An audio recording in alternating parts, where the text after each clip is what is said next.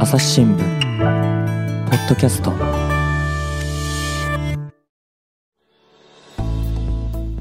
朝日新聞の神田大輔です、えー今回はですね台湾は台北支局と回線をつないでおりますう台北支局長の石田光一郎さんです。よろしくお願いします。よろしくお願いします。でまあそういうその台湾。そのもう一つですねちょっと最近踏み込んだ発言なのかなと思ったのがやっぱり同じ蔡英文さんなんですけれどもね、アメリカのテレビ局の CNN のおインタビューに答えていて、その台湾でそのアメリカ軍がね、駐留していることを認めたっていうのありましたよね。はいはいはい。これなんかはどういうふうに見たらいいんですか？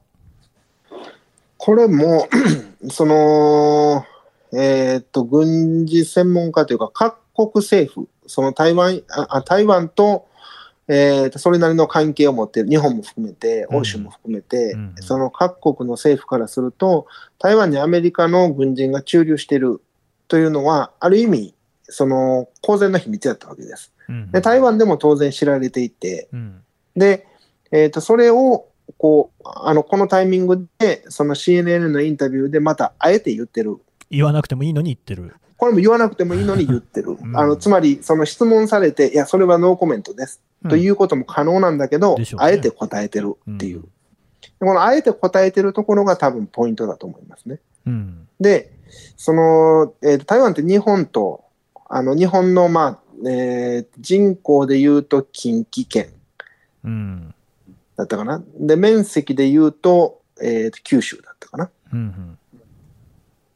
ぐらいの、あの、規模なんですけど、はいえー2300から2400万人ぐらいの。なるほど。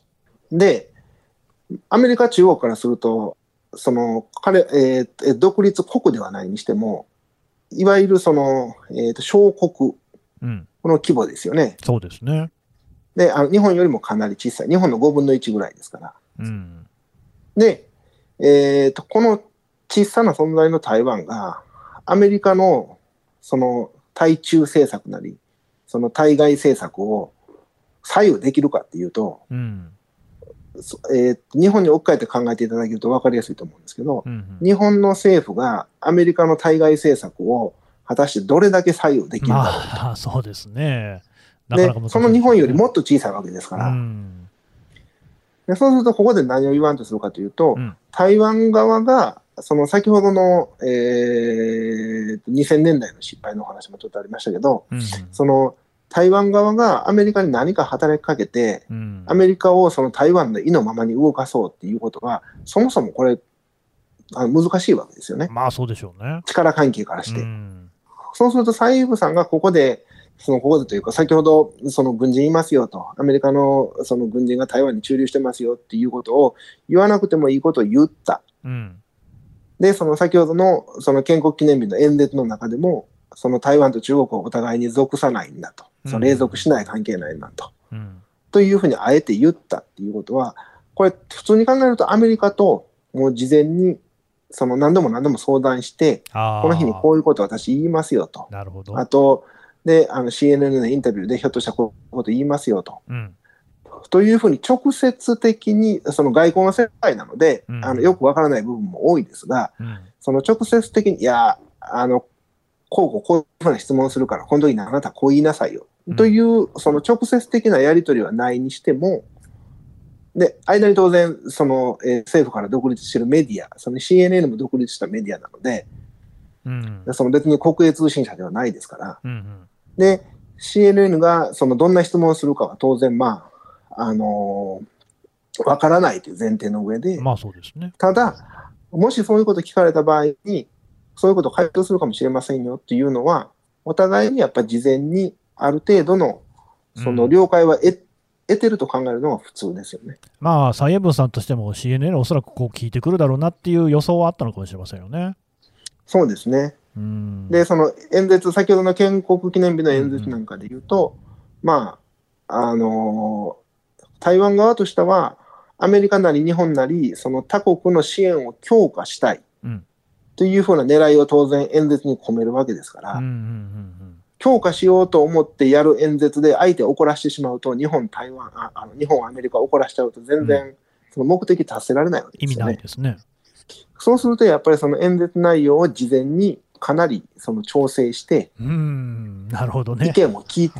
その、なんて言うんでしょう、アメリカの意見を取り入れるというのではなくて、うん意見を聞いて反応を見ておくっていう行動は、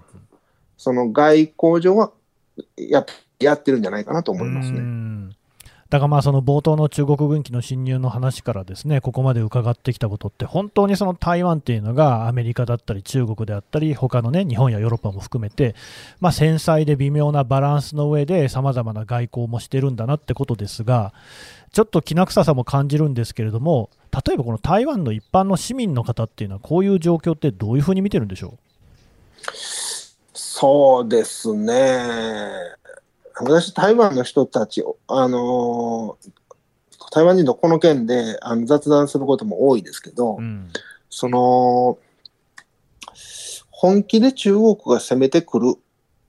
で、あの、中国に攻められるかもっていう危機が、その、を、えーと肌身に感じてるかっていうと、そうではないように思いますね。あそうですか。例えば仮に今日本で、その中国とひょっとしたら戦争になるかもしれない。うんうんうんというふうな、あの、そのぐらいまで、その、えー日中間の緊張が仮に高まったら、うん。うんおそらく日本の人たちいろんな行動に出ると思うんですね。うんうんうんあの、出国のための、えーっと、切符をとりあえず買っておくと。あの、うん。1年間のオープンチケットを買っておくであるとか、ああ、その中国に住んでる日本の人がってことですか？そう。うんうんいや、えーっと、日本人からですね。あの、日本に住んでる日本の人が、うんうん仮に中国と日本がひょっとしたら、なるほどね1。週間後にも戦争になるんじゃないか それは確かに逃げると中国に攻められるんじゃないかとはいはい。いうふうに、その、そこまで危機感が高まったときに、その日本の、うんうんそう、日本国民がいろんな行動、あの、つまり準備のための行動をすると思うんです。うんうんうん例えば銀行から貯金を下ろしとこうと。あの、はいはい。取り付け詐欺やったら困るから、うん。あの、とりあえず手元にその自分の現金残しておこうとか、で、あの、海外で日本円がどこまで強いかちょっとわからないから、ちょっとドルに変えておこうとか、あとは家族で、うん。そのな、そうそう、何かあった時に、えーと、集合場所を決めておこうと。うん。あの、つまり学校に行ってる、あ職場に行ってる、ううそう、あの、家族がバラバラの時に、えーと、何かその有事があったら、うん集合場所はどこどこねと、あの、地震の時とかと一緒ですね。うんうんうんというような、こう、何らかのその目に見える行動があると思うんですけど、うんその危機に備えるための、そういう行動はないですね、一般の民衆で。まあじゃあそこまでの危機感はなさそうだと。そうですね。うんどうですか、その蔡英文さんもね、先ほどの例えば演説の話なんかもあって、中国に隷属するものではないっていうような話とかっていうのは、これはあの台湾の人たちには交換されているのか、それともちょっと行き過ぎじゃないかって思われているのか、どうでしょ交換されてますね。えーそれは、その台湾の、えーと、民意基金会という、まあ、あの、えー日本でいうと、これなんだろうな、民間団体、えーうん民間団体が毎月1回世論調査してるんですけど、その世論調査で、えっ、と、今年で言う、あの、今月、えーえー今月とか10月で言うと、うん。10月の数値で、その蔡英文さんの支持率が伸びてるんですね。そのそね。え前の9月から比べて。うんえー9月が、えー蔡英文政権の支持っていうのが48.6っうんていうのが、えー、とプラスの6%近く、えー、54.4まで伸びてるんです。おお、伸びましたね。伸びましたね。うんで、えーっと、これやっぱりその10月の、えー建国記念日の演説の後に、うんえーっとアンケート調査をしているので、世論調査をしているので、はいえーっとこれが反映されてると見るのはやっぱり普通なんです。うんなるほどね。だからまあその台湾の人たちも蔡英文さんを支持しているし、まあ、今の台湾のその姿勢で、えー行くっていうことを支持しているっていうことなんでしょうかね。そうですね。その、えーっと少なくとも、その蔡英文さん、あの、彼女自身がとても慎重な性格の方なので、対中関係についてはとっても慎重なんです。うんで、つまり、その、えー台湾自身の、えー影響力、その他国に対する影響力、で、中国との軍事力の差うんうんっていうのをやっぱりシビアに見てる方だと思いますね。ああなるほどね。やっぱその差は大きいからっていうところですね。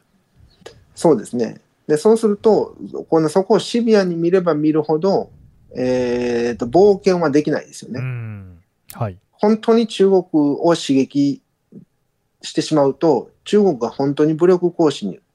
乗り出してきた場合に、うんその自らの人たち守れないですよね。その守れるだけの軍事力もないしうん。う、ん。で、えー、と仮に、えー中国の侵攻ああの、中国の完全制圧を許さなかったとしても、ものすごく被害が出ますよね。うん。うん。で、一方で、その、えええ先ほど若干触れましたけど、台湾の外交によってアメリカを動かすことができるか、あとうん日本を動かすことができるかっていうところの限度も理解されてると思うんですよ。なるほど。ええ、でそうすると、その慎重さで、えーっと、慎重さを保ちつつ、ただでも、その彼女の支持者、うん。あつまり民進党政権の支持者っていうのは台湾人意識の高あの強い人たちなうん。うので、ん。で、この人たちに対して、絶対に守りますと。うん。で、あの、絶対に、その中国、その、中国に対し、えーと、対中の、いいわゆる現状維持というんですかね。そその台湾が今は、いわゆる独立しているような状態にあるんですけど、うん。中、中、えーと、つまり、あの、もともと制度も違いますし、中国は、えーと、共産主義一党独裁制度。で、台湾は、えー民主主義、えーと、資本主義制度。というふうに制度も違うので、この制度を守りつつ、私は あの台湾の今の独立状態を守りますとうん。いうようなことを示している、その支持者に対してですね。うんはい。なので、そこは、はい。あの、かなり評価されていると思います。でそういうその慎重さであったりバランス感覚っていうのはですね、まあ、隣にいる日本としても歓迎すべきところかなと思いつつ、やっぱり気になるのはですね、冒頭にもあった通り、中国軍機がですね、相次いでその台湾側に侵入をしていると、そういうことが、まあ、あの中国の意図としては、ひょっとしたらですよ、そのまあ、牽制っていうようなぐらいのことなのかもしれませんが、偶発的な何かが起きたとき、例えばですね、その衝突が起きてしまうなんてことも考えられないわけじゃないじゃないですか。そういうことに対して、このなんかやっぱり懸念っていうのはないですか？えーっと、それは台湾側でですか？台湾側の懸念は大きいと思いますね。なんか考えてるんですかね？台湾側の懸念は大きいので、で、台湾としては、でも今、その先ほど申し上げたように数が多くて、うん。その、えっ、と、資源の浪費に伝わ、あ、あ、あ、あつながるんで、スクランブル飛行もしないと。いうふうにしている状態ですから、台湾側としては、その台湾の、その自らの、えっ、と、どういうんでしょうね、えー重要性、台湾っていう存在の重要性を、その台湾を支援してくれているアメリカをはじめ、アメリカ、日本をはじめとする国々に対して、うん台湾の重要性をアピールして、うんで台湾とあ、台湾を支持することは、台湾の利益だけではなく、アメリカとか日本の利益にもなるんですよ。ということを、その理解してもらうような行動を強めているなるほど。ということに尽きると思いますね。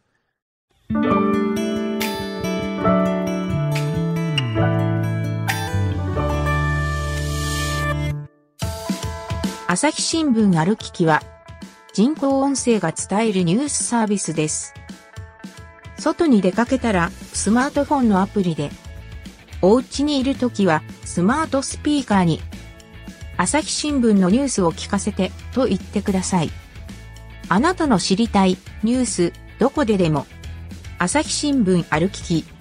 たった5分で、今日のニュースをまとめ聞き。で、逆にその中国としてもそういう偶発的な事態っていうのは避けたいんじゃないかなと思うんですけど、その辺どうでしょうね。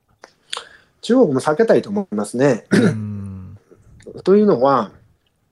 これ台湾の中にもこういう意見あるし、日本にもあるんですけど、うん その、例えば政治制度を考えたときに、えー日本民主主義制度ですよね。そうですね。アメリカも民主主義制度、台湾も民主主義ですよね。はい欧州も民主主義ですよね。はい。そうすると民主主義だと、あのちょうど日本で、うんあの先日選挙ありましたけど、うんその一定期間内に、そのやっぱ選挙を経ないといけないですよね。そうですね。あの民意をやっぱりこうあのつなぎ止めないといけないと。うんうんということは、その、えー、と例えばアメリカの大統領で4年あの4年ごとに選挙ありますけど、うんこの4年間である程度の実績を出さないとうん、次の選挙で負けますよね。そうですね。ええそうすると、その政権の持ち時間としては、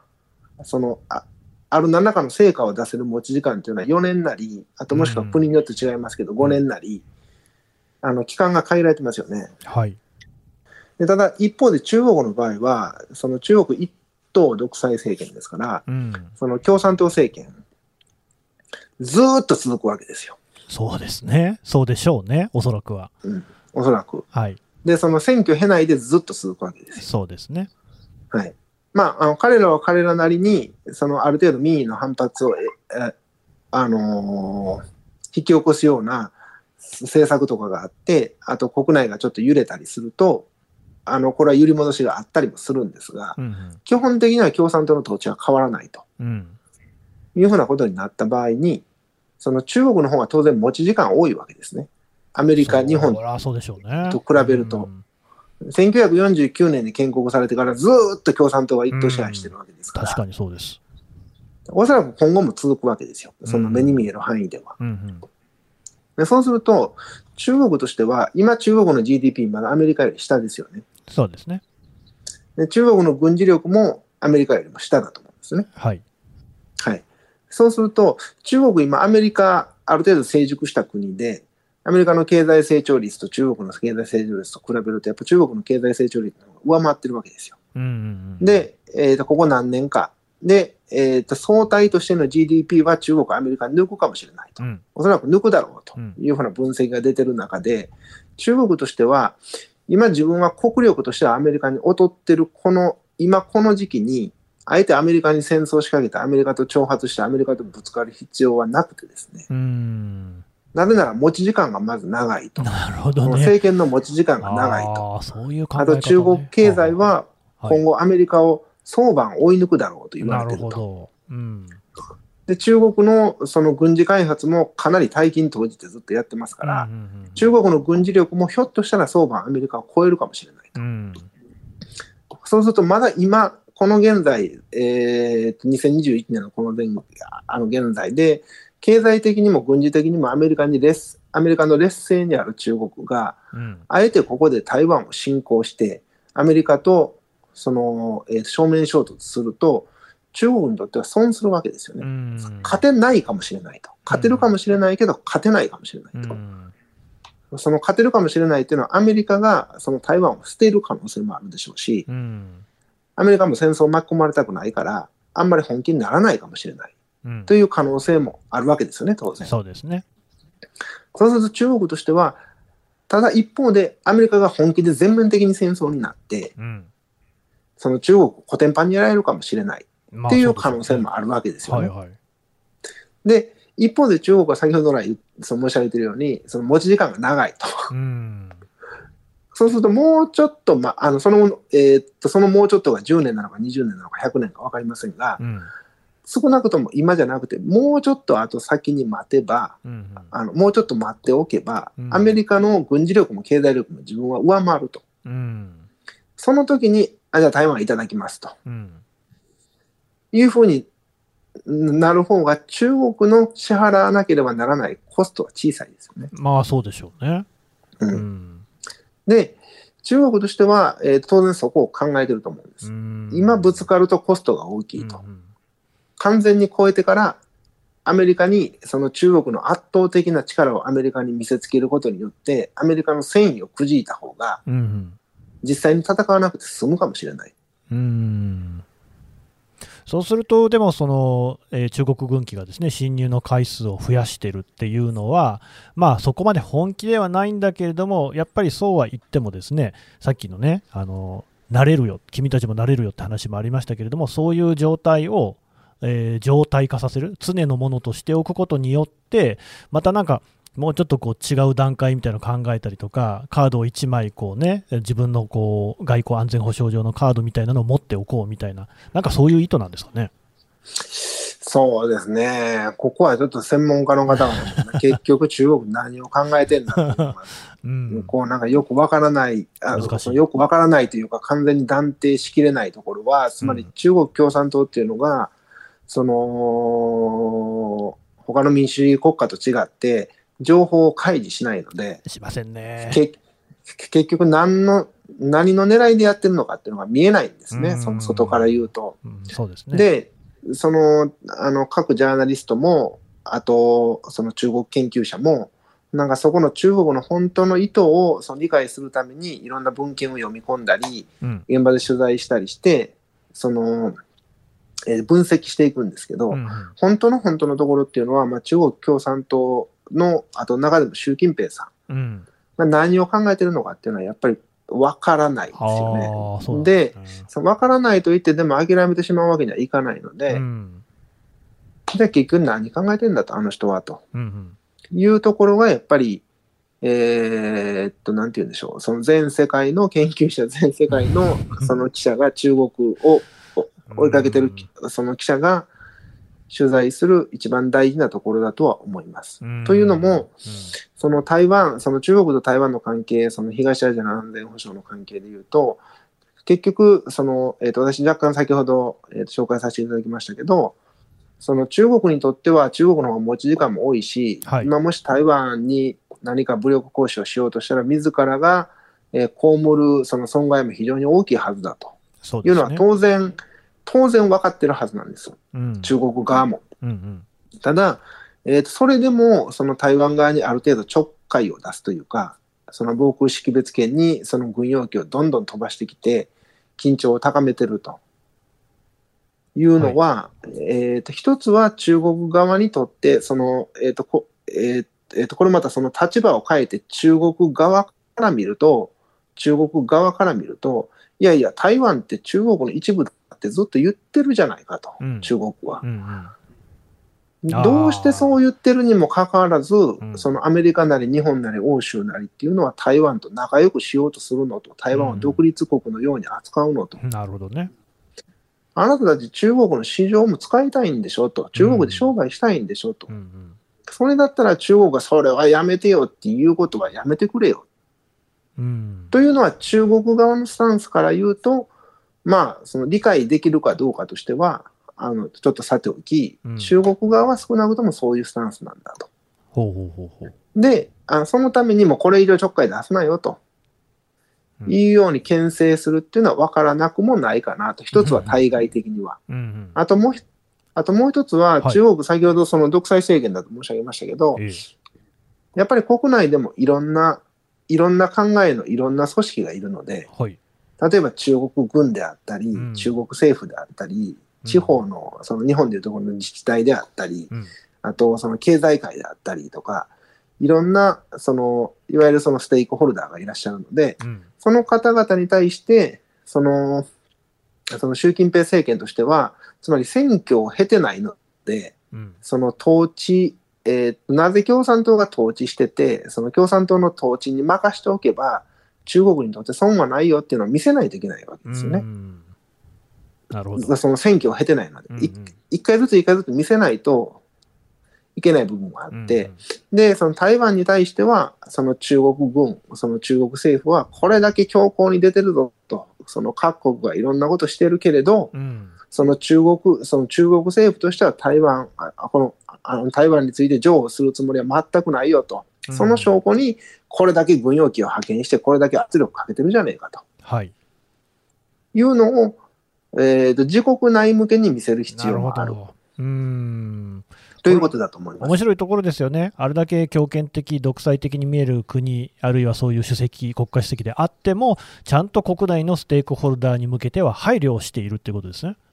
そうですね。うーん。ね、た、だ、こうなんかそれがその配慮な、こうあの配慮、あの先ほど私その配慮と言いましたけど、うん。配慮なのか、そのステークホルダーに向けてのポーズなのか、あともしくはその外国に向けてのポーズなのか、うん。本気で近い将来進行するための練習なのか、あ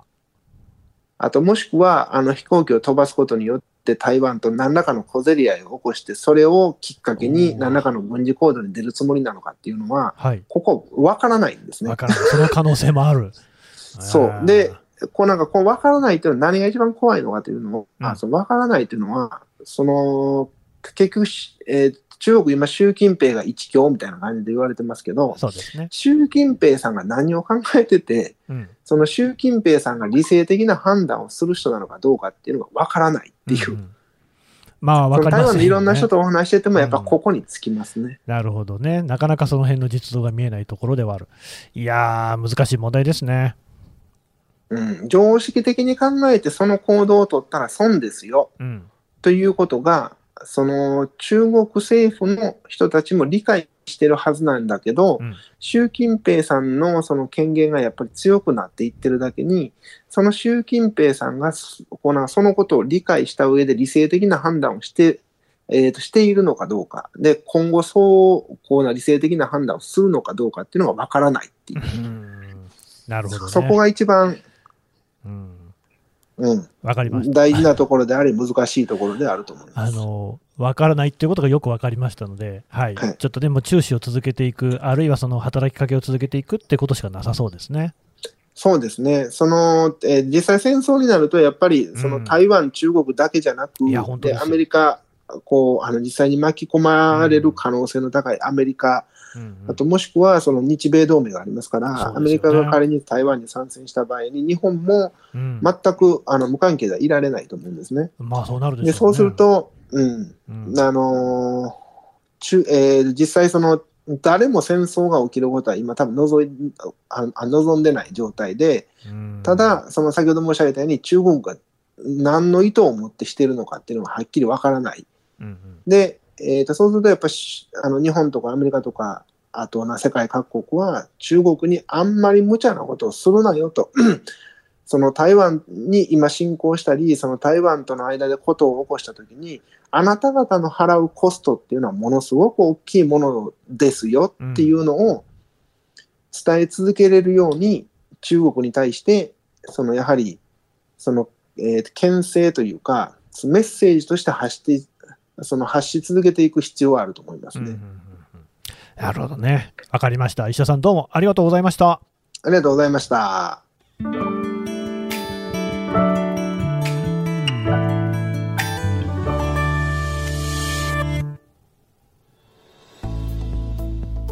はい、えー台北支局長石田浩一郎さんのお話を伺ってきました。えーさて石田さん、あの台湾に関するね連載を朝日新聞デジタル上でしているんですよね。